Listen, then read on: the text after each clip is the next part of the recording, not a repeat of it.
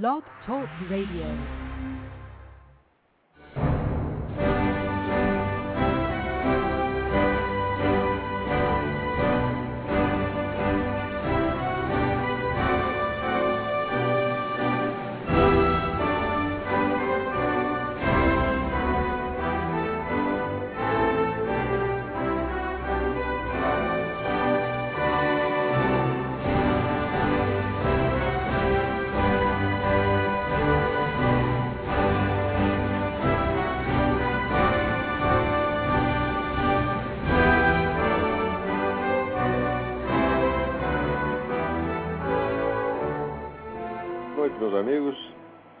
De volta. Como sempre, iniciamos o nosso programa invocando a Santíssima Virgem Maria, o Santo Padre Pio de Pietrelcina, para que rogue a Deus que nenhuma injustiça se cometa neste programa. Hoje tem algumas mensagens aqui, mais compridinhas, eu até gostaria de lê-las eh, por extenso. Começar aqui com a do Deni Marquesani. Eh, caro professor Olavo, tenho acompanhado sua obra a partir do momento em que a conheci no final de 2001. De lá para cá, venho estudando tudo que você produziu e que de alguma forma consegui ter acesso. É, é, pra- vejo que muito que você ensina hoje já está esboçado nos seus escritos das décadas de 70 e 80. Tudo que aprendi desde então tem produzido um profundo efeito na minha vida na medida que vou praticando o que aprendo. Fiquei tão impressionado e convencido da sua filosofia que comecei a propagá-la por todos os lados. Entrei em fóruns de filosofia, etc, etc. Levei pauladas de todos os lados. Incrível, não consegui, não consegui entender. Para mim era tudo tão claro e evidente, não, não entendia como não aceitavam. Mas nunca argumentavam, só xingavam. Você, você sabia que ele é um ex-comunista, fascista, astrólogo, sem diploma, auto-intitulado, etc, etc? Eu dizia, tudo bem, mas e a teoria dos quatro discursos? Eles, desconsiderando a minha pergunta, ele é um astro esotérico direitista da ditadura. Eu, cara, se o capeta disser uma verdade, deixa de ser verdade, porque foi o capeta que disse. E eles, o capeta não existe. Agora sim você está falando coisa com coisa. Olavo de Carvalho é o capeta. Aí comecei a enviar aos fóruns alguns dos seus artigos, mas sem mencionar de quem eram. Muitos que xingavam antes agora elogiavam os artigos. Puxa, que coisa mais cristalina. Agora entendi o que quer dizer tal e qual coisa. Parabéns. Eu, este texto é do Olavo de Carvalho. Aí eles mudavam de assunto. Desisti, não tem jeito. Você apresentou tantas contribuições originais, o círculo de latência, a paralaxe cognitiva, a teoria dos quatro discursos, a tripla intuição, o teste da contraditória ambígua, a caracterologia, etc. Sem falar do seu background astrognóstico, gur- gurdjieffico, islâmico, esotérico, alquímico, macúmbico, que o expôs às fimbras da insanidade. Todo mundo diz que eu estou lá ainda, o, o Denis. Mas que rendeu um horizonte rico ao cenário das mais inusitadas articulações e procura explicações que só quem passou pelo que você passou e sobreviveu poderia produzir. Sou muito grato. Tenho acesso sem correr o risco. De bem que sempre há algum risco, só que infinitamente menor. Agora, minha pergunta é sobre o teste da contraditória ambígua. Fiz vários testes. Estou aqui ou não estou aqui? A igual a A, A igual a diferente de A, etc. Entendo que estatisticamente esse teste parece verdadeiro, mas nada me garante que o próximo exemplo vá confirmá-lo. Será possível abstrair dos testes uma proposição geral, uma teoria da contraditória ambígua? Eu já fiz isso, Denis. É... Isso está perdido em alguma apostila minha. Estou tentando achar para ver se publico essa coisa. Mas eu já, já fiz essa, essa exposição geral. Não, não é a que está publicado, o que está publicado não é uma exposição geral, é só, vamos dizer, um resumo e alguns exemplos que eu dei em resposta a uma discussão específica que estava estava tendo. É Claro, muita coisa do que eu escrevi não foi escrito com o propósito de exposição sistemática, mas sempre em resposta a alguma, alguma provocação do momento, algum, algum estímulo do momento. Mas isso aqui eu tenho uma exposição mais completa, eu vou procurar e vou ver se, vou ver se publico. Se eu não achar, eu escrevo tudo de novo. Né, Mas aqui no programa não, não teremos como, como expor isso aí. Agora, quanto a esses outros comentários dele, olha, é, é, precisa ver o seguinte, o Brasil é um país culturalmente anormal, culturalmente doente, mórbido, tá, né?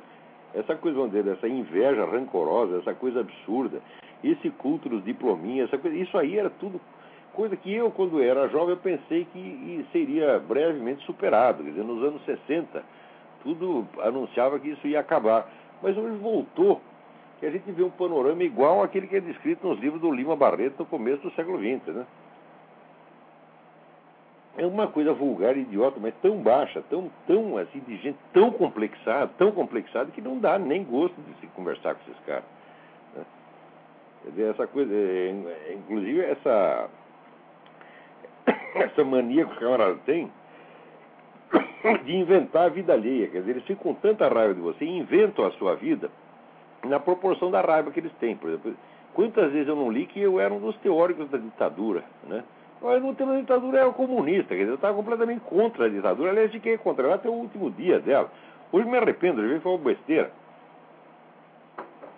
Mas a gente falando assim com um tom de seriedade, até caras assim, caras comunistas importantes, né?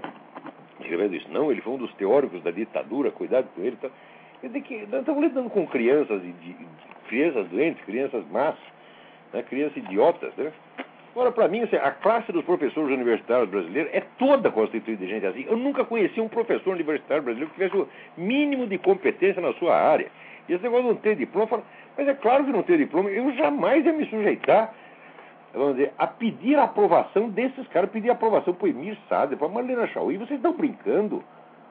Né? O que, que é isto? Eles são um, um bando de palhaço, de semi-analfabeto. Eu jamais ia me sujeitar a uma coisa dessa. Agora, eu quero ver é se eles têm capacidade para ser meus alunos, porque hoje não tem. Porque isso aí eu já provei. Qualquer aluno meu com dois anos de estudo já sabe mais do que todos eles. Mas dois anos de estudo. Não precisa mais do que isso. Né? Agora, eu vou me sujeitar a ser diplomado por essa. Que enfia o diploma no cu. Que, que brincadeira é essa, porra? Né? É, mas essa coisa brasileira do, do diploma, da escolinha, coisa mais baixa, mais idiota. Agora tem uma outra mensagem que é muito interessante aqui. Tem um cidadão aqui que se chama, é um argentino chamado, deixa eu ver, é, Juan Kofler Anasco. Ele está brabíssimo porque ele me escreveu várias mensagens e eu não respondi. Então, o que, que ele faz? Ele começa a especular a minha psicologia, quer dizer, por que que, né, por motivos freudianos eu não ter respondido a coisa. Essa, essa outra bobagem, ô Juan. Para com isso, para de viadagem. Eu recebo 300 e-mails por dia. 300, assim. Eu não estou contando o que é spam, o que é anúncio, aqueles negócios de aumento de seu pauta. Né? Não estou falando disso. Estou falando e-mails assim, de gente que quer falar comigo. São 300 por dia. Né? Se eu der 5 minutos de atenção para cada um, são 1.500, tá certo? Minutos. Né? Dividido por 60, aí dá 25 horas. Para para pensar um pouco. É claro que a quase totalidade desse e-mail me escapa. E você escapou. É só isso que aconteceu. Um problema meramente matemático. Né? Daí diz, é, ele cita aqui um artigo meu nos últimos anos a situação mudou um pouquinho, mas quantas opiniões que antes eram só minhas passaram a ser defendidas também por Diogo Marnaz, Reinaldo Azevedo e aproximadamente uma dúzia de de jornais eletrônicos. Daí responde o Juan, lamento decepcioná-lo, mas devo contestar sua afirmação a bem da verdade e da justiça. Desde a década de 60, quando estava em voga os movimentos estudantis procastristas, etc., eu, como estudante secundário na Argentina, impunha e defendia meu pensamento escancaradamente anti-russo, cubano. O que? Eu estou me referindo a pessoas que escrevem na mídia brasileira. Tá certo? Eu não estou incluindo aí um estudante que estava lá em Buenos Aires discutindo com um comunista. Eu digo, pô, o que, que, é isso, Juan? Eu deveria dizer, olha, não era só eu. Lá na Argentina tinha um estudante secundário que dizia a mesma coisa. Para para pensar um pouco. Você vê que o problema do brasileiro não é um problema de, de, de, de de, de, comunismo, de, de, ideologia política. Não, é, tem uma coisa móvel. Esse rapaz aqui, mudou para o Brasil em 68. Olha como ele já está. Já contaminou, porra. Ô, Juan, vou embora para a Argentina de novo, você fica normal. Agora fica no Brasil, você fica assim. Com essa, essa mania de atribuir motivações né, inconscientes para os outros, né? É, e essa coisa assim de, de se sentir muito, você está o tempo todo ressentido, né? Achando que não estão ligando para você, essa carência afetiva brasileira. Ai, meu Deus do céu. Você vê, olha, compara aí com essa carta do Dene Marquesani, vi tudo que eu já fiz na vida, tá certo? Quer dizer, eu tenho consciência de que o que eu fiz, vamos dizer, toda a filosofia universitária brasileira, toda, sem exceção, comparado com a minha obra, é merda. Merda, merda, merda, merda, merda. Não tem um filósofo nessa coisa, os caras nem sabem o que é. Tá certo? Agora, eu sou um filósofo, a minha obra tem importância, tá certo? É uma coisa objetiva que eu estou falando, tá certo? Depois de tudo isso, se eu fosse esperar que as pessoas me agradassem, me reconhecessem, etc., aí esperar sentado. A gente tem que fazer as coisas porque tem que fazer, não é porque vai ter um reconhecimento. De que, que me valeria, valeria, aliás, o reconhecimento desses camaradas? É nada. Tá Agora, você quer que eu reconheça os méritos que você tinha na Argentina 40 anos atrás e discutir com os comunistas. Como é possível isso? Como é que ia adivinhar um negócio desse? Eu reconheço que você está certo, foi muito corajoso, enfrentou essa gente, você não é nada burro, você é um camarada inteligente, letrado, tá certo? E, muito bem, vai em frente. É, eu queria mostrar com você, Diogo Marnar, Reinaldo Azevedo, ao encontrar o continente de outros pensadores cientistas sociais. Eu estava me referindo a colunistas da mídia. Mas é claro isso, pelo contexto do artigo, eu estou falando de comunistas da mídia. É claro que no Brasil tem milhares de pessoas que discordam desses comunistas, é coisa óbvia. Tá certo? Não tem nem que dizer. Tá certo?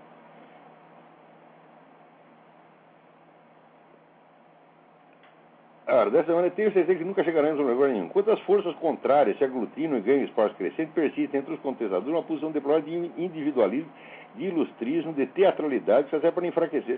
Ilustrismo, teatralidade, ó, oh, vai a merda, porra. Tu não me conhece, rapaz? Pô, eu sou um cara esforçado, humilde, modesto, estou aqui fazendo o melhor que eu posso. tá certo? Trabalhando de graça a maior parte do tempo, só levando pontapé. Tá e você ainda vem me encher o saco dizer ilustrismo, teatralidade. Ah, vai ilustrismo, teatralidade é você, vai a merda, vai. Não preciso do seu apoio, não quero seu aplauso, enfia seu aplauso no cu.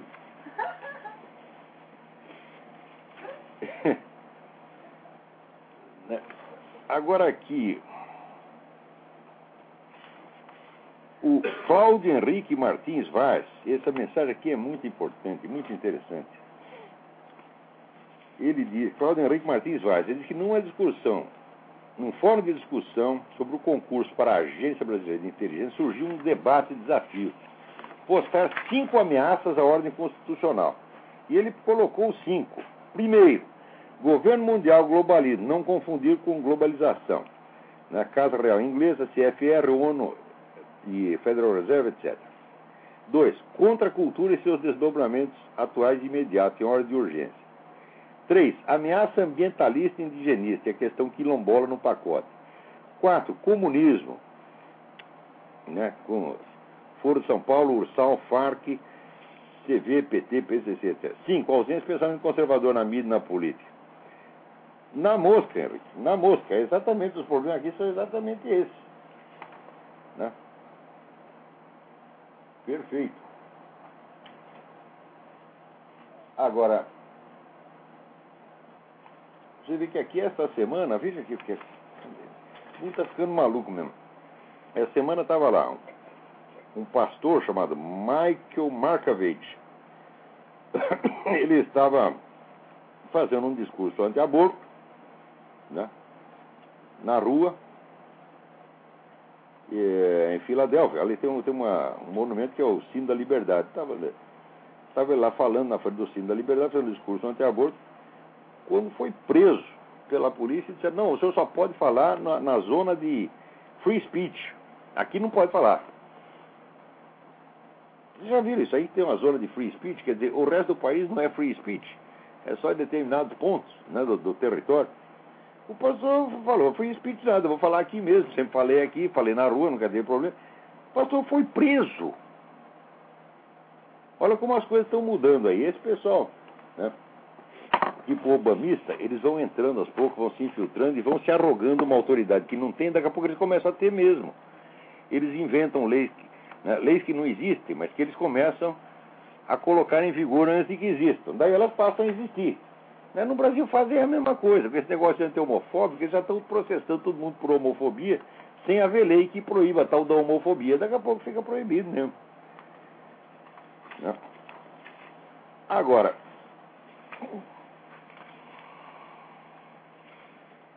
Ah, peraí, eu tô, estou me esquecendo do principal aqui, ó. O outro fala que eu só quero saber de brilhar, ficar com ilustrismo. Até esqueci de anunciar meu próprio curso aqui. Ó. De 29 de setembro a 4 de outubro, vai haver aqui em Colonel Rádio uma série de encontros em que eu vou expor a minha ideia sobre introdução ao método filosófico. Eu dei uma aula na semana passada para a realização do seminário de filosofia.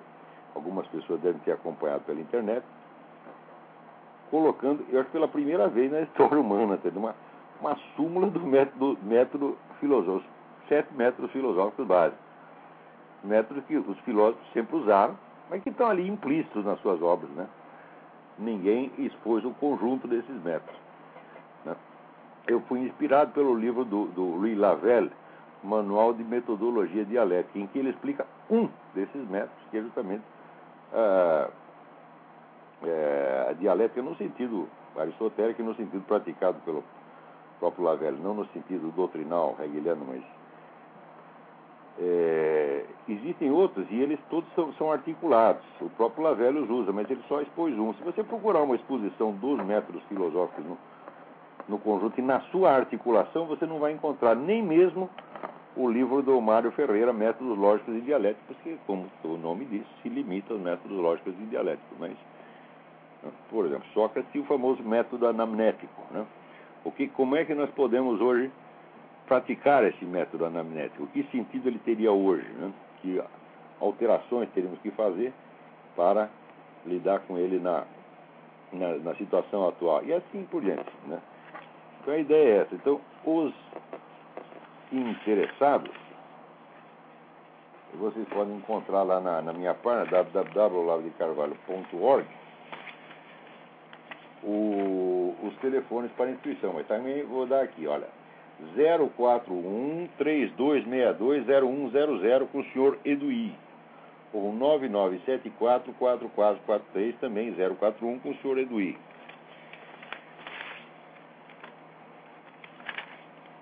Né? Agora você veja, na mesma semana em que o Ministério Público do Rio Grande do Sul né, exige né, a extinção do MST, aliás, o MST nem precisa ser extinto, porque legalmente ele não existe. Quer dizer, é uma entidade legalmente inexistente que recebe dinheiro do governo. Isso aí já era suficiente para impeachment do Lula e do Fernando Henrique.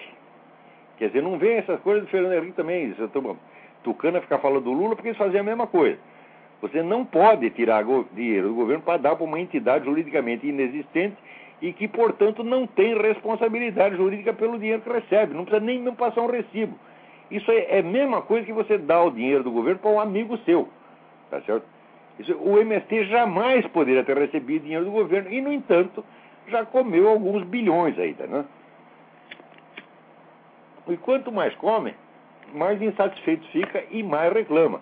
O MST já é o maior proprietário de terras que já existiu ao longo da história nacional. O que, que ele produz lá? Nada, nada, nada, nada. Ele produz baderna, produz reclamação, produz choradeira, Tá certo? E produz mais pedido de verbo, e mais verbo, e mais verbo, e mais verbo, e mais verbo. Tá na cara que isso é uma organização delinquente. Isso aí é um bando de picareta, tá entendendo? É a coisa mais é sem vergonha que já existiu no país é o MST. A quantidade, de terra que tem já seria suficiente para ele alimentar o país inteiro, então não se alimenta a si mesmo. Tá é mais subsídios, mais subsídios. Quando é que vai acabar isso aí? Nunca. Agora, então, o Ministério Público do Rio Grande do Sul fez o que tinha que fazer. Pede a extinção e tem que ter a responsabilização penal né, daqueles, dos líderes dessa coisa e daqueles que contribuíram. Isso é o que tinha que ser. O Ministério Público não pediu, ele pediu somente a extinção do, do, do órgão, né? Extinção que é difícil porque você não tem como acabar com um órgão que. Extinguir legalmente um órgão que já não existe legalmente, né? Mas daí o que acontece? O PT, seu Ricardo Berzoini, o camarada Berzoinev, lança aqui um manifesto, né, solidarizando com o MST, reconhecendo sua contribuição para o fortalecimento da democracia, conquista de direitos civis, políticos, sociais, econômicos e culturais do povo brasileiro. O que, que, é povo brasileiro? Esse bando de picareta, isso não é povo brasileiro merda nenhum. O povo brasileiro trabalha, rapaz. Você pega essa quantidade de terra que deu para o MST, dê para o tal do povo brasileiro, e você vai ver que o povo brasileiro fica rico com esse negócio. Agora, MST não. Pega esse monte de terra, e em vez de plantar, trabalhar e, e criar alguma coisa, Não, ele usa essa terra como gazua para exigir mais terra e mais dinheiro, ainda para invadir fazenda que está produzindo, eles vão lá e queimam tudo, destroem tudo e ainda fazem coitadinho. O MST tem parceria com o FARC, meu Deus do céu. O MST é uma entidade criminosa. Aliás, o PT é uma entidade criminosa. Vocês não se tocaram ainda, não? Esse negócio de Foro de São Paulo, dizer, isso é uma articulação de quadrilhas, de narcotraficantes, de sequestradores, de tudo que tem de pior na América Latina. Tá certo? E essa a, a, chamada grande mídia brasileira, se não tivesse todinha comprada, todinha comprada, já teria denunciado isso há muito tempo, porque as provas são mais que abundantes. Tentaram esconder isso ao longo de 16 anos, no fim, de que água mole em pedra dura, tanto bate que até fura. No fim, furou, agora não dá para esconder mais. Agora, as autoridades vão fazer o quê? Hã? Quer dizer, o Ministério Público não sabe isso aí, não, não tem, ou não percebe a ilegalidade da coisa, quando o próprio Lula, em dois discursos, já confessou as suas atividades clandestinas no, no quadro do Foro de São Paulo, dizendo até que ele ajudou, por baixo do pano, a produzir o resultado do primeiro referendo venezuelano. O cara, só dele ter feito isso, já é suficiente para o impeachment. Agora vocês todos perderam a vergonha na cara. Vocês abriram tanto as pernas para o PT, né, que assim, o, o Lula pode tudo. Agora ele tem autorização para fazer tudo e vocês não têm uma autoridade para reclamar, nem as Forças Armadas têm. Agora, aproveitando né, que fez o um manifesto em favor do, do, do MST, do PT fez um manifesto em favor do MST, aí vem a, a coordenação da comissão, coordenação nacional da comissão pastoral da terra. Isso é outro bando de filha da puta. Tá vendo seus bispinhos de merda, tá certo? Seus sacerdotes satanás, os filhos da puta, o que vocês todos são, tá vendo? Ladrões, bandidos, comunistas, tá certo? satanistas, isso é que vocês são, tá certo? Pastoral da terra. Pastoral é a puta que os pariu. Né? O dia que eu. Olha aqui, seus bispos de merda da CNBB. O dia que eu me dirigi a um de vocês com um pingo de respeito, nesse dia eu meto a minha cabeça na privada e puxo a descarga. Porque de merda se fala no tom apropriado, que é merda. E vocês são merda, e vocês sabem que é isso. Tanto que nunca um de vocês vem, levanta a cabeça para vir me enfrentar. Vocês têm medo, porra. Mano, esses bispos, aquelas pessoas todas trêmulas, lembro do Dom Paulo Evaristo Arnes, aquelas figuras untuosas, todos falando assim, tão delicadamente. Tão... Ah, vou pra puta que os parou, vocês são um bando de viados, esqueçam, pô. Gente, mais gente mais nojenta, mais nojenta. É, isso aí tem que dizer como Cristo. As prostitutas e os viados vão entrar no céu antes de vocês, seus bispos de bosta. Né? Agora vem aqui a Comissão Pastoral da Terra, né? aí se também se solidarizando. E aqui a público manifestar sua preocupação dentro das tentativas de criminalização dos movimentos sociais. Como? Vamos criminalizar uma entidade que invade fazendas e toca fogo em tudo? Criminalizar? Quer dizer, isso não é crime, não? Nós é que estamos criminalizando? Eu vou entrar na, sede da CNBB, tocar fogo lá, e daí, se vocês reclamarem, vocês estão me criminalizando. Que isso, esses hipócritas de merda? Como é que pode ser tão sem vergonha assim? Olha, essa classe dos bispos brasileiros, meu Deus do céu, qualquer puteiro é mais decente do que a CNBB. Vocês não perceberam isso ainda? Quanto tempo vai levar para vocês perceberem que aí não se trata de um problema político, de um problema ideológico, que essa gente é sem vergonha mesmo. Quando é que vocês vão perceber que no Brasil não existe igreja católica mais? Vocês não perceberam ainda não, porra? A igreja, olha, 20 anos atrás, eu li um documento escrito por um dos raros homens decentes que sobravam na, na igreja brasileira, que era a igreja católica do Brasil, que era o Dom João Evangelista Martins Terra, em que ele dizia que já naquela altura a igreja brasileira já tinha, já vivia uma situação cismática. Quer dizer, o Vaticano não reconheceu isso oficialmente, está tentando botar panos quentes para ver se recupera alguma coisa, mas olha aqui, tem que avisar o Papa, tá certo? Bom, aquele Papa já faleceu, João Paulo II, né? Que dá para você reciclar merda, tá certo? Mas dá para reciclar para fazer o quê? Para fazer mais merda, fazer adubo, fazer coisa assim. Né? Você não vai dizer que você vai reciclar a merda e tirar dali um diamante, né? Tá certo? Então, a CNBB, né, muito melhorada, tá certo? dá para fazer dali, talvez dê para aproveitar e fazer um terreno de macumba. Se conseguir sair isso, tá certo? Porque eu acho que eles vão roubar até os Exu, pô.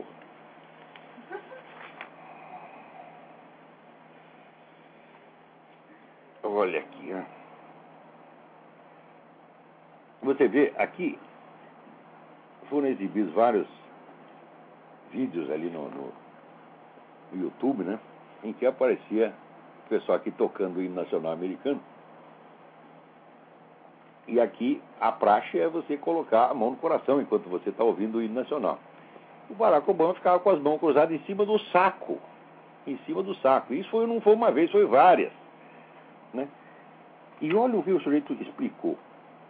Ele diz aqui: é que para muitas pessoas, muitos povos no mundo, a bandeira americana é um símbolo de opressão.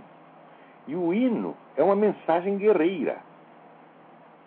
Quer dizer, o sujeito diz isso da bandeira e do hino do seu próprio país, que é ser presidente da República, e ainda tem gente puxando o saco dele. Olha, esses americanos estão ficando tudo brasileiro. O negócio brasileirizou. Isso aqui vai virar uma esculhambação também. Vai virar um puteiro, porra.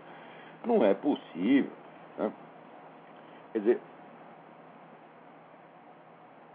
o Barack Obama, meu Deus do céu, para mim ele devia ser frentista de posto de gasolina se alguém tivesse caridade de dar esse imposto para ele.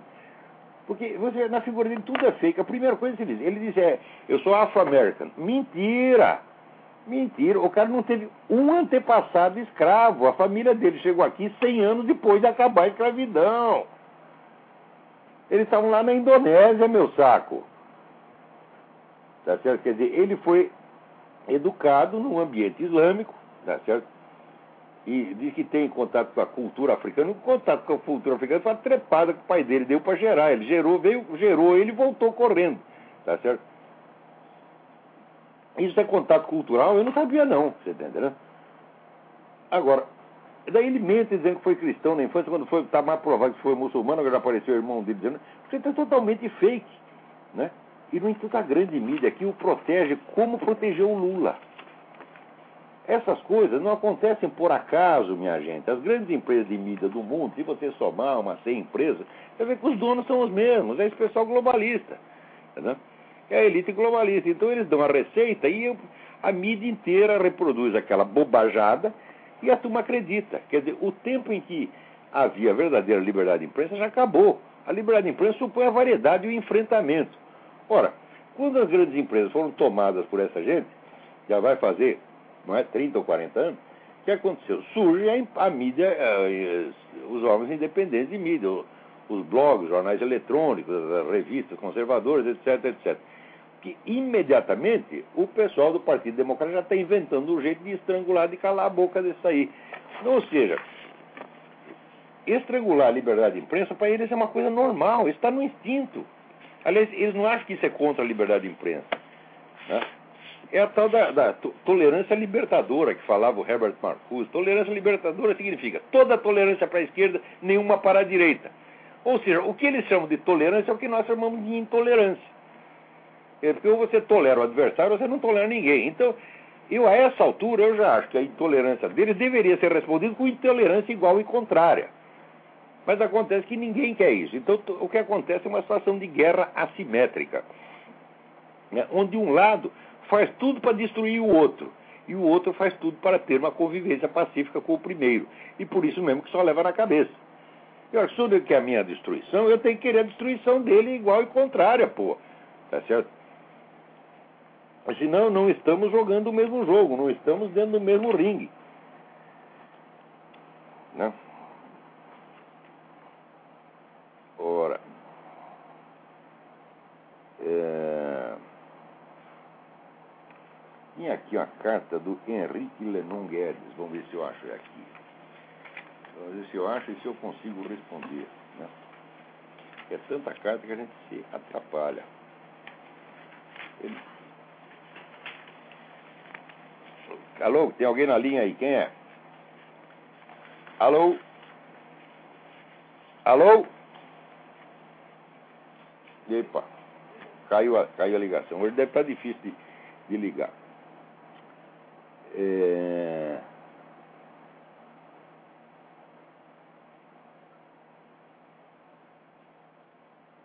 Vamos ver. Então, ele, o Henrique Lenon me pergunta aqui. Eu li o livro História da Filosofia de Brian Magee, do qual gostei muito.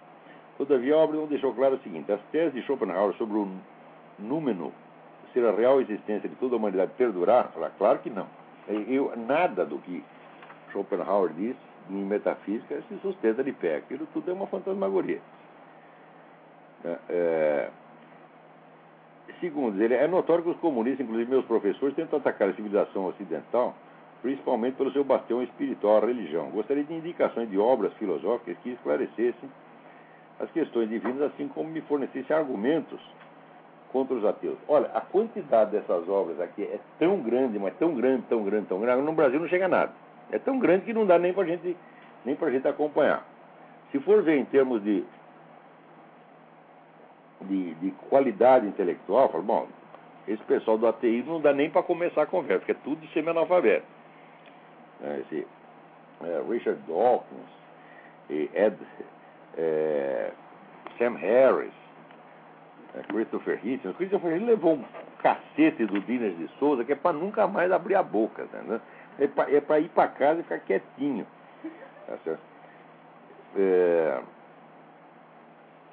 Agora,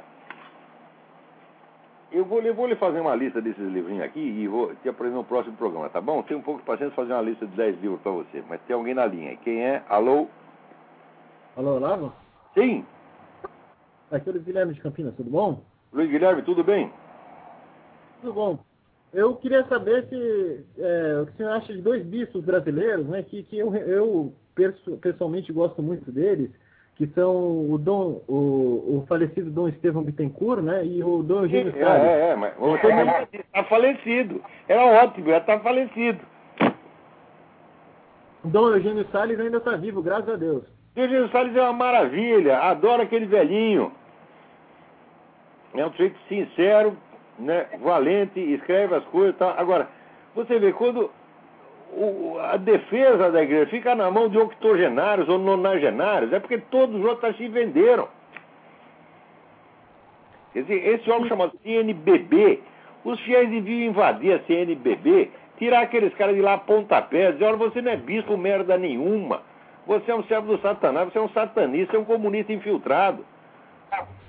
Você está excomungado, você vê, olha, qualquer o decreto de Pio XII ratificado por João XXIII é muito claro. Qualquer apoio que um católico dê a organizações comunistas implica a sua imediata excomunhão. Imediata e automática, ou seja, não precisa haver um processo de excomunhão.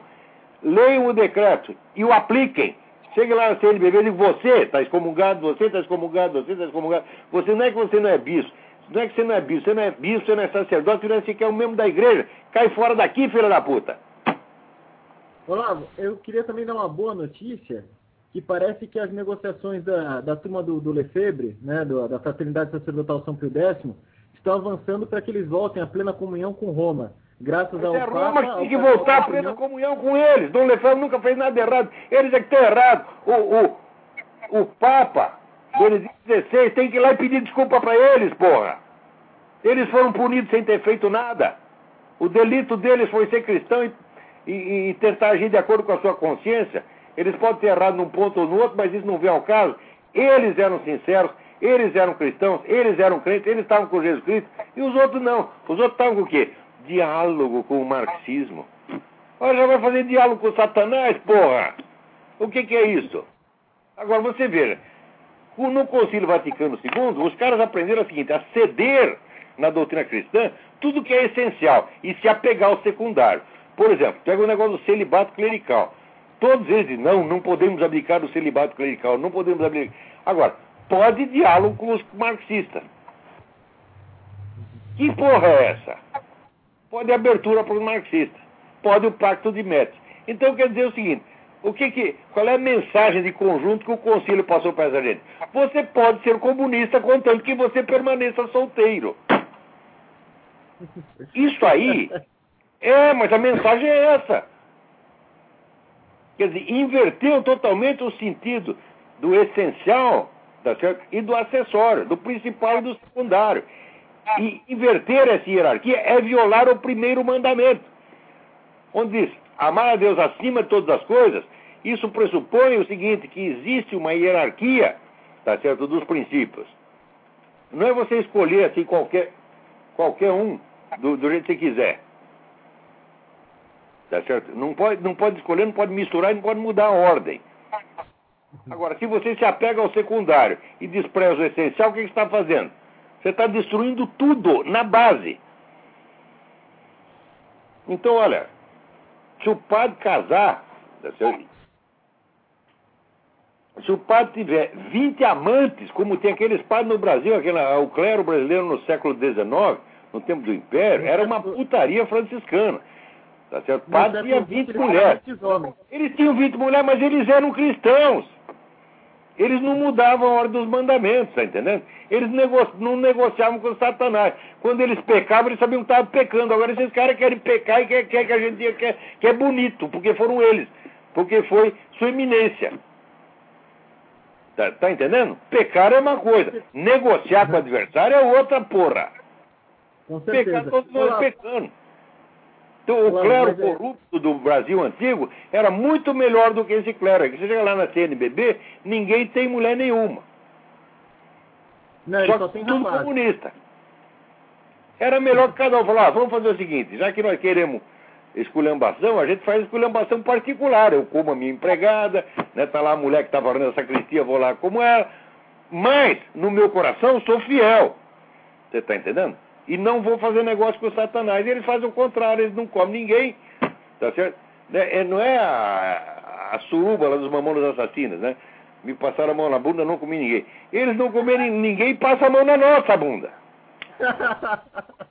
é, Olá, mas eu ficaria muito feliz com, com esse retorno, porque a igreja ganharia grandes lutadores contra o modernismo, né? De volta. Como é? De quem você está falando? Do, desse pessoal do Lefebvre, porque eles são grandes lutadores contra... Não, esse pessoal é maravilhoso, maravilhoso. Às vezes tinha umas coisas nele que eu, neles que eu achava assim meio babaca, questão de estilo, tá vendo? E, e, mas, quando você vai ver a substância do que eles fizeram, é inteiramente correto, tá certo? E eu acho que esse do Marcelo Lefebvre ainda vai ser canonizado um dia porque o homem sofreu o que ele sofreu, a pressão, vamos dizer, do Vaticano inteiro, a hierarquia inteira contra aquele homem sozinho, porque ele ficou fiel ao nosso Senhor Jesus Cristo. Vocês todos, o bispo, cardeal, vocês não são dignos de lamber, limpar a sandália do Dom Lefebvre. Quem são vocês, da, da Isso não quer dizer que eu estou aderindo doutrinalmente. Eu não sou membro da Sociedade de São Pio X, não sou membro de coisa nenhuma, não sou militante de coisa nenhuma. Eu estou vendo a coisa de fora e falando só de acordo com o meu coração e na minha linguagem, que eles jamais aprovariam. Sei que o pessoal da Igreja Conservador vê o meu programa e fica horrorizado. Tá certo? Mas eu estou falando a coisa de acordo com o que vem no meu coração, tá vendo? E aquele pessoal da, da, do, do Grupo Permanência no Rio de Janeiro, fundado lá pelo Dr. Júlio Flecha, Aquele pessoal também tem as memórias do Dr. Júlio Fleshman, que chama A Crise de Fé é Grave, onde ele conta as perseguições que aquele grupo sofreu, as traições, maldades, perfidas. Eu acho que é o livro mais triste que eu li na minha vida. E foi tudo essa putada desses cardeais que fez. Agora, vou falar deles com respeito? Não tem respeito para essa gente. Olavo, Oi. Só dois últimos comentários antes de desligar. Eu andei estudando, porque hoje faz 20 anos da ordenação do, dos quatro bispos por Dom Lefebvre. E daqui a quatro dias vai fazer 20 anos da, do decreto de excomunhão dele. Então está muito de pé o assunto, eu dei uma estudada.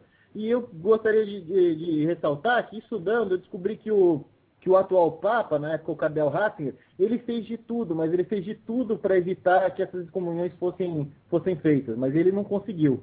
E a última coisa, o último comentário, depois é, ele, isso, Essa parte da história eu sei. Ele, ele tentou evitar a ruptura. E o e, a, e esse último comentário é só uma propaganda do grupo que eu faço parte aqui em Campinas, o Vigilância Democrática, que a gente tem um site vigilânciademocrática.org, e a gente gostaria, eu gostaria de, novamente, como eu já tenho no seu programa, convidar a todos a aparecerem por lá. Obrigado pelo seu tempo, Olavo, e até Olá, mais. Vigilância Democrática, manda, manda e bala. Peraí, tem mais gente aí na fila, vamos lá. Alô? Alô? Oi, Olavo. Ronaldo de São Paulo, tudo bem? Quem é? Quem é? Ronaldo de São Paulo. Ronaldo, tudo bem? Tudo bem. Olavo, uh, uma coisa que eu recebi de um amigo meu aqui nesse fim de semana, uma notícia. Brasil e Argentina estão a um passo da União Monetária. É assim que começa. Sabe aquele negócio? É só a cabecinha. Vamos por só a cabecinha. É só né, uma conveniência prática tá? de, de, unificar a moeda, uma conveniência comercial, etc. Daqui a pouco vem o governo latino-americano e acaba as nações. Assim foi feita a União Europeia. Olha, o meu amigo Mark Richardson, lá do Tennessee, me mandou aqui um vídeo que está no YouTube, tá certo? que mostra dois repórteres que entram lá no Parlamento Europeu, né? vendo os, os, os deputados, os representantes, que vão lá para assinar a presença diária e receber o dinheiro. Eles assinando aquela porcaria, eles recebem o dobro do salário. O salário deles agora está 14 mil euros. Tá? Que é maior do que o salário da primeira-ministra da Alemanha. Né? E os caras vão lá, assinam e saem correndo. E o repórter então tenta filmar eles assinando. O que, que eles fazem? Eles fogem. Aquilo é um bando de picareta. Lembra aquele negócio de político nordestino? O pessoal falava mal do político nordestino. Político nordestino perto dos representantes da União Europeia é santo. Aquilo lá é um bando de picareta como jamais se viu. Esses caras fazem isso, eles criam esses organismos multinacionais mas é para ganhar dinheiro fácil e, e, como é que diz, de poder mandar na vida ali e impor as coisas mais absurdas, como aquelas leis da rainha de copas, né? ou as leis do, do, do, do, do Woody Allen no filme Bananas, quando ele toma o poder. Ele decreta, não, de agora em diante todas as roupas de baixo serão roupas de cima. Os meninos de 14 anos passarão a ter 8. São leis assim que eles inventam, porra. Agora assim, não pode mais fumar cigarro, só maconha. Como é que não podemos levar a sério essa gente? Então vou fazer a mesma coisa aí na América Latina. E nós estamos deixando.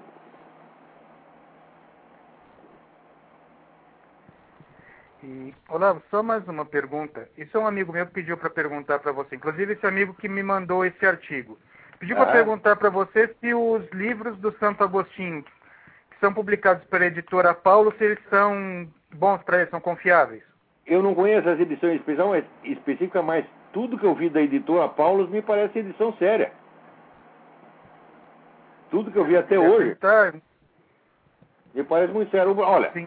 boas editoras católicas no Brasil não faltam. Tem a Paula, tem a Quadrante. Né? O que falta sabe, é uma intelectualidade católica que tenha, sabe, duas bolas no meio das pernas. Duas só. Tem que contar direito. Uma, duas. Em geral está faltando pelo menos uma. Em geral falta as duas. Bom, tá legal então, Olavo. Obrigado. Eu vou desligar e dar oportunidade para outra pessoa. Um abração. Vamos em frente. Espera aí, tem outra pessoa na fila para falar. Quem é? Alô? Alô? Alô? Alô, Olavo. Quem está falando? É Márcio. Márcio, tudo bem? Tudo bom. Eu estou morando aqui em Portugal. E queria pedir uma pergunta sobre o medicamento sobre a X ficar escutando a gente pedindo livro, mas eu queria perguntar algum livro, biografia, qualquer coisa sobre o José Bonifácio, que você fala tão bem dele. Ah, existe a obra clássica do Otávio, Otávio Tarquini de Souza. Escreve-se Octávio. Ele escreveu uma Sim. série em 10 volumes chamada História dos Fundadores do Império no Brasil. Obras-primas, obras-primas. Todo brasileiro tinha que ler os 10 volumes. Tem lá a vida de José Bonifácio, a vida de Dom Pedro I, a vida de Bernardo Pereira de Vasconcelos, a vida do, do Padre Feijó, está tudo lá. Não deixe de ler isso, se puder. Tá certo. E mais algum outro livro sobre história do Brasil que você recomende? O... Olha, existe. Dê uma olhada no livro do José Honor Rodrigues, que embora fosse. Naquele tempo ainda existia esquerdista né, com QI acima de 12. O José Honor Rodrigues era um deles, e tem um livro que todo mundo no Brasil tem que estudar, que é Teoria da História do Brasil. Tá certo? Certo. É, e, e a, ele escreveu um outro livro que chama Historiografia no Brasil. Esses dois livros te darão toda a dica, tá, tá tudo lá. Agora, o Brasil teve grandes historiadores, teve o Oliveira Lima, né, teve o próprio Joaquim Nabuco, né, que é o estadista do Império. Sim, Joaquim Nabuco eu já, já, já peguei o, o livro é, Abolicionismo. Né, tem ali o Zé Maria Belo, o Zé Maria dos Santos, são, são um monte de historiadores bons, monte, monte, monte, monte. Ok. Ah, tudo bem, é só isso mesmo. Muito Agora, obrigado. Faltando é seguinte, isso aí eu estou falando, não é que tem, tinha, né? Aquele negócio, Sim. tinha, acabou. é, ter, porque agora a nova geração, o que o pessoal fez com a história do período, né, 64 até agora, é assim, é uma vergonha, uma vergonha, vergonha. Você vê todo, você lê tudo, tudo, tudo que os caras publicaram, procura é, no índice a, a expressão KGB, não tem. A KGB parece que jamais esteve no Brasil. Agora, a CIA, eles não são capazes de apontar um agente da CIA. Digo, olha, me diga aqui um comprovado agente da CIA lotado no Brasil. Não tem nenhum. Não são capazes de dar um nome. Tá Mas dá a impressão que a CIA esteve onipresente. A CIA fez tudo. A história desse período é tudo fraude, do começo até o fim. Todas as episódios que eu fui verificar, no tempo que eu estava trabalhando ali com aquele livro O Exército na História do Brasil, do qual eu fui um dos editores, um dos redatores, uma obra enorme, duas mil páginas, publicado pela Biblioteca do Exército, tinha os episódios finais ali, que era esse período, né, eu achei que estava mal escrito e fui verificar. Né, é, o que eu descobri ali é coisa do Arco da Velha. Pô, ninguém conta que uhum. havia em 64, antes de 64, havia uma direita civil armada pronta para matar comunistas. Quando o exército tomou o poder, a primeira coisa que fez foi desarmar essa direita. Ou seja, se não tivesse sido o golpe de 64, não ia ter sobrado um comunista vivo no Brasil, porra. E os comunistas eles nunca contam essa história. Nunca. Dessa eu não sabia também. Então tá bom, Lava, era só isso mesmo. E assim por então, olha, história de período recente pode esquecer, só tem picaretagem. É, vamos ver se a gente acha alguma coisa da época da independência dos nossos é, olha, founding fathers. Não perca o, o, Oliveira Lima, né? Procura, tem um livro muito é. importante sobre o Império, que é a, Demo, a Democracia Coroada, de João Camilo de Oliveira Torres, que é sobre o sistema político do Império. É outro clássico. Os brasileiros sempre tiveram okay. talento para a historiografia que eles herdaram do, né, dos, dos, dos, portugueses, né? Sim, sim. Mas agora jogar, vários estudaram em Portugal. Então é isso aí. Tá bom então, lá. Abração. Peraí, tem mais uma pessoa na linha. Vamos lá. Quem é? Alô? Oi, tudo bem? Aqui é a Lígia. Eu liguei há um tempinho atrás para você para perguntar sobre o paralaxe cognitivo. Sim. Mas é o seguinte, Olavo, eu queria saber de você, eu estou vendo que você está muito nervoso hoje com relação à igreja, uma coisa e outra. Eu queria saber aquela história das nervoso. Não. Oi? Ué, quando ele diz que merda é merda, vai dizer que está nervoso? Cara, que é isso, menino? Está nervoso. Mania brasileira de psicologizar. Você fala com um quadrado, tem quatro lados, e as pessoas começam a analisar os motivos psicanalíticos pelos quais você falou isso. Isso é, isso é psicanálise de botiquim, não entra nessa não. Eu não estou felicíssimo. Estou feliz de poder dizer essas coisas. Você vê, agora eu já estou velho, estou com 61 anos, eu posso mandar todo mundo tomar no cu, não preciso respeitar mais ninguém. É um privilégio da idade. tá ótimo, então. Mas eu queria saber, então, aquela história das ressurreições, eu, eu não sei em história qual programa. A história das ressurreições que você comentou num dos programas aí, até o pessoal começou a dar risada, tal, uma coisa e outra, que você comentou, acho que foi no ano ah, passado. Brasileiro da, argumento em brasileiro é assim. Ha, ha, ha. Esse é, um, é o grande argumento, a grande informação. Ah, eu lá estou aqui para discutir com ignorante, porra. Não, mas como é que essa história assim, das ressurreições? Eu não sei, é porque você estava falando a respeito da igreja, uma coisa. Pega no livro do James Roots, R-U-T-Z, Mega é. Shift. Está tudo documentado lá. Hook. James Hook. Roots, R-U-T-Z. Ah, tá. Tudo bem. Eu vou dar uma procurada, então. Agora, no Brasil, é você dá uma informação que o sujeito desconhece. No Brasil, tudo aquilo que ele desconhece, ele dá risada. Não, mas justamente... Eita povo caipira, metido pra caralho. Que que é isso? Mas que mas... gente... Mas a ressurreição não é, não é um fenômeno assim raro, uma coisa rara que acontece? Ou, ou é só quando acontece que a igreja decreta que aconteceu, que é, daí no caso é levado a sério? Eu não, eu não entendo direito essa coisa. Não, você vira. A comprovação do fato é uma coisa. Agora, a comprovação, vamos dizer, da, da regularidade teológica pela igreja é outra coisa. Agora você vai esperar e você vai esperar 200 anos. Certo. Eu estou falando de fatos que foram testemunhados, com um número suficiente, vamos dizer, suficiente de testemunha para você saber que não dá para duvidar que a coisa aconteceu. Você pode até, vamos dizer, é, tentar explicar por outras razões. Isso aí todo mundo está ali para especular o que quiser, mas o fato não tem como negar. Certo. É Agora, no Brasil, assim, as pessoas não discutem fatos. Elas discutem só impressões. Às vezes tem, ah, eu tenho uma impressão de que a coisa é inverossímil. Imediatamente ele já se convence daquilo. Não quer saber de fato, não quer saber de estudar. É um bando de vagabundo, filha da puta. Não liga pra essa gente, não, porra. tá certo. Viu, Lavara? Então, estou mandando um abraço de todo mundo lá que está acompanhando o seu programa lá na ODC Nos Odeia, tá? E eu também faço parte né, daquela comunidade. Um beijo para você. Como é que ele sabe que eu, como é que ele sabe que eu os odeio? Eles me perguntaram pra cá. Ali não, duas, ele... eu nem conheço, cara, como é que eu vou odiar eles? Não, não, é lógico. O que eu posso fazer é dar uns peidos para eles de vez em quando. Isso Isso parece um pouco. Uma vez por ano alguém me chama a atenção para alguma coisa que está lá, eu vou e. Né? Eu só fiquei bravo uma vez quando começaram a mexer com a minha família. Falei, aí não, peraí. Ah, calma aí não. É, realmente mexer com Aí eu fiquei bravo. Tá certo. Pra falar de mim, pode falar o que quiser, pô. Até eu falo. então, mas o pessoal fica acompanhando, a gente fica lá acompanhando todo o programa. Pode ficar sossegado que a audiência, pelo menos, é, é garantida. Pois é. Agora, fala para eles deixarem de ser complexados. Eles ficam muito bravos comigo. Né?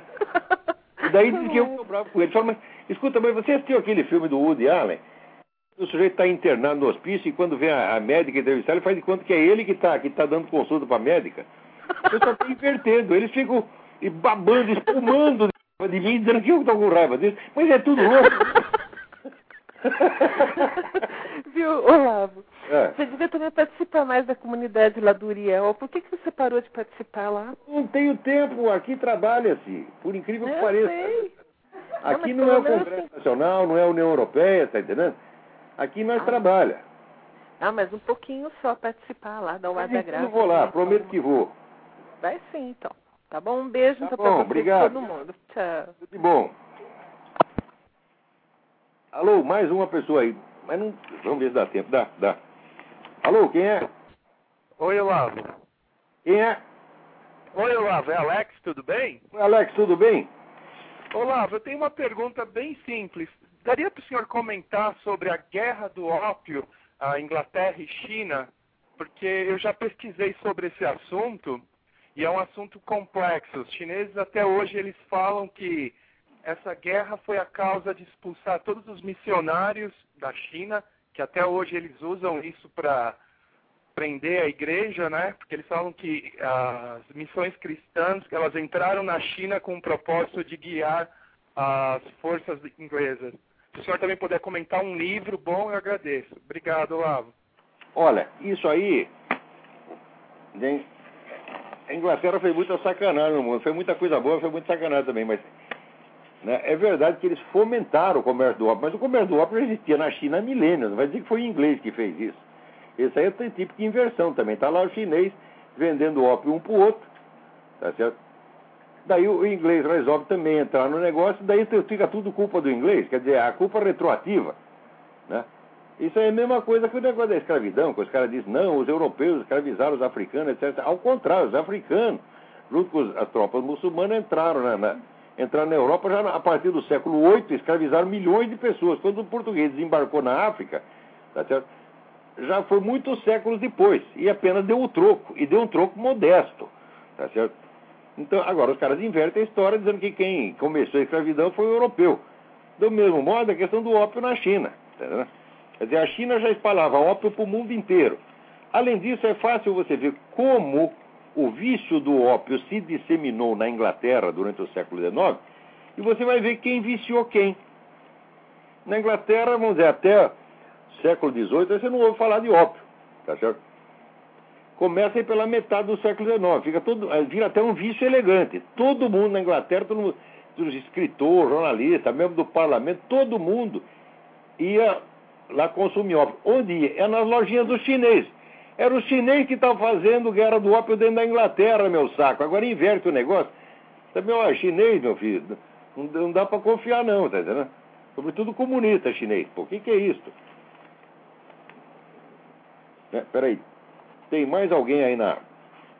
Tem mais alguém aí na linha. Deixa eu atender mais um aqui. Antes que acabe o programa, falta temos dois minutos. Alô, quem é?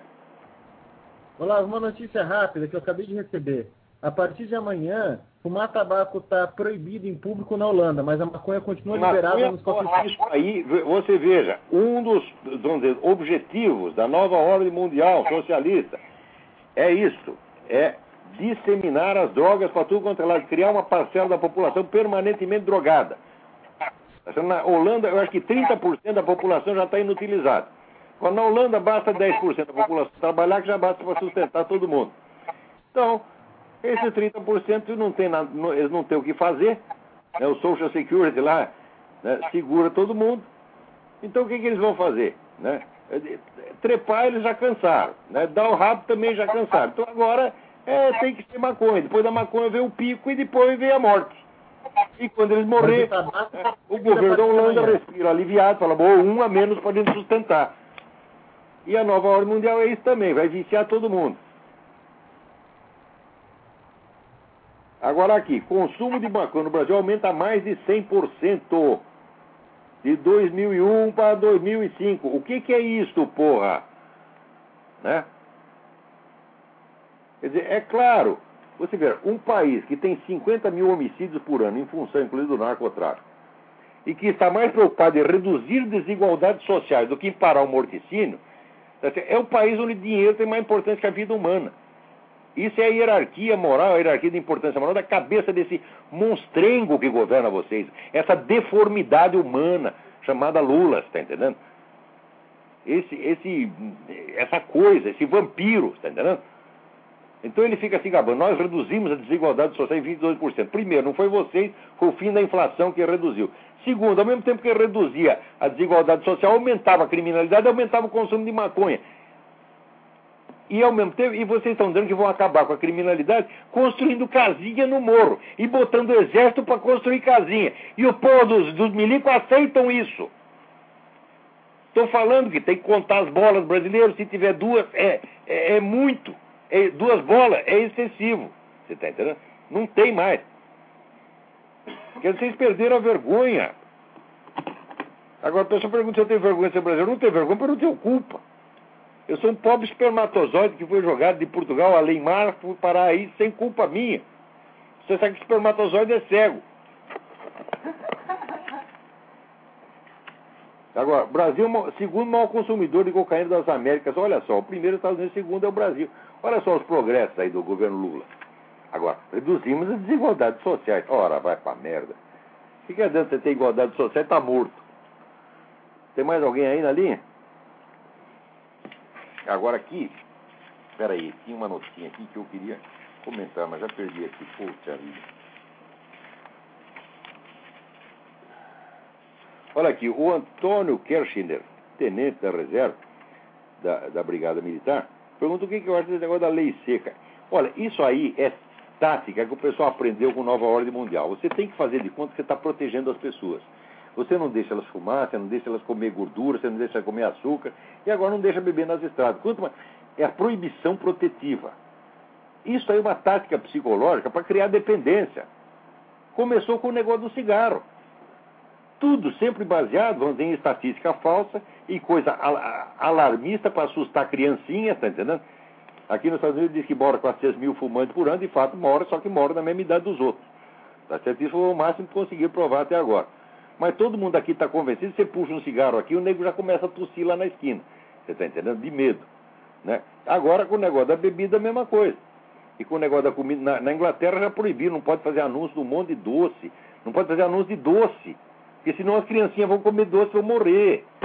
Então, você, essa turma da, da comunidade europeia, da ONU, tá, eles vêm tentando assim, proteger você contra você mesmo. E as pessoas caem nisso. São reduzidos a um estado de menoridade mental, tá certo? No qual diz, não, não me deixe livre, não me deixe fazer o que eu quero, me proíba. Eu conheço um monte de fumante tá, que está louco para ser proibido de fumar. Eu conheço cara que aceita que a mulher proíba de fumar dentro de casa. E o sujeito fica grato, porque ela está protegendo a saúde dele. Saúde, o sujeito que chega a esse ponto de, de abjeção, de, de, de, de acovardamento, ele vai durar menos que os outros, porque ele já está enfraquecido. Isso aí é contra a vitalidade humana. Tá certo? O ser humano, para ele viver, para ele ter saúde, para ele ter força, ele tem que se autoafirmar, ele tem que ser sincero, ele tem que falar a verdade. Ele não pode viver num fingimento, não pode viver de rabo entre as pernas. Quando é que vão aprender isso aí? Agora, você quer que os outros protejam você contra você mesmo? Então você quer um estado de menoridade. Tá certo? Você quer uma, um estado de tutela. E você vai ter. Então é isso, gente. Acabou o nosso tempo aqui. Muito obrigado a todos. Até a semana que vem.